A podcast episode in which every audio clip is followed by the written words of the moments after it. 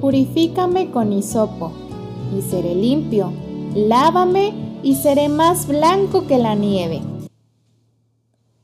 Cierto viernes de noche me encontraba en un aeropuerto. Era mi tercera noche durmiendo ahí y esperaba ansiosamente que hubiese lugar en algún vuelo. Verónica se acercó corriendo con su equipaje de mano y con ella llegó el aroma de un perfume de marca. Ya nos habíamos visto la noche anterior y estaba al tanto de mi situación. Yo estaba sucia, sin perfume, con la misma ropa de cuatro días, aunque la lavaba y secaba cada día en el baño. Esa noche el vuelo se canceló otra vez. Verónica volvió a su casa yo a mi rincón en el piso. Al día siguiente, la encontré nuevamente y me trajo un paquete de toallas húmedas, uno de los regalos más valiosos de mi vida.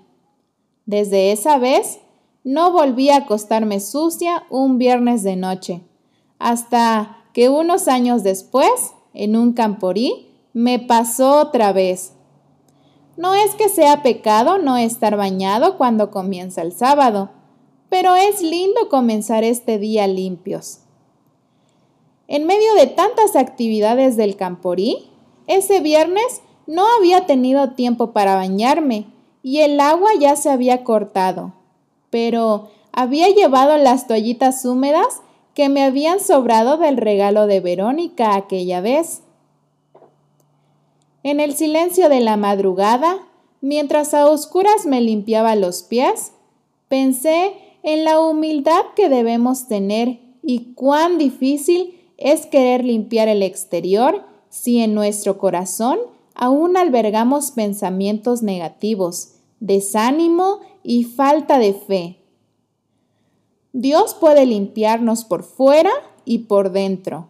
Me recordó que así como me había cuidado esos días en el aeropuerto y así como había provisto un detalle para hacerme sonreír aquella vez, volví a asegurarme que lo que verdaderamente importa ese día era comenzar con el corazón limpio y pasar tiempo con él.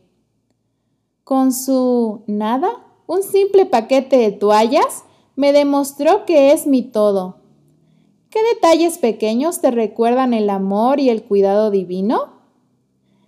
¿De qué malos sentimientos te tiene que limpiar Dios hoy?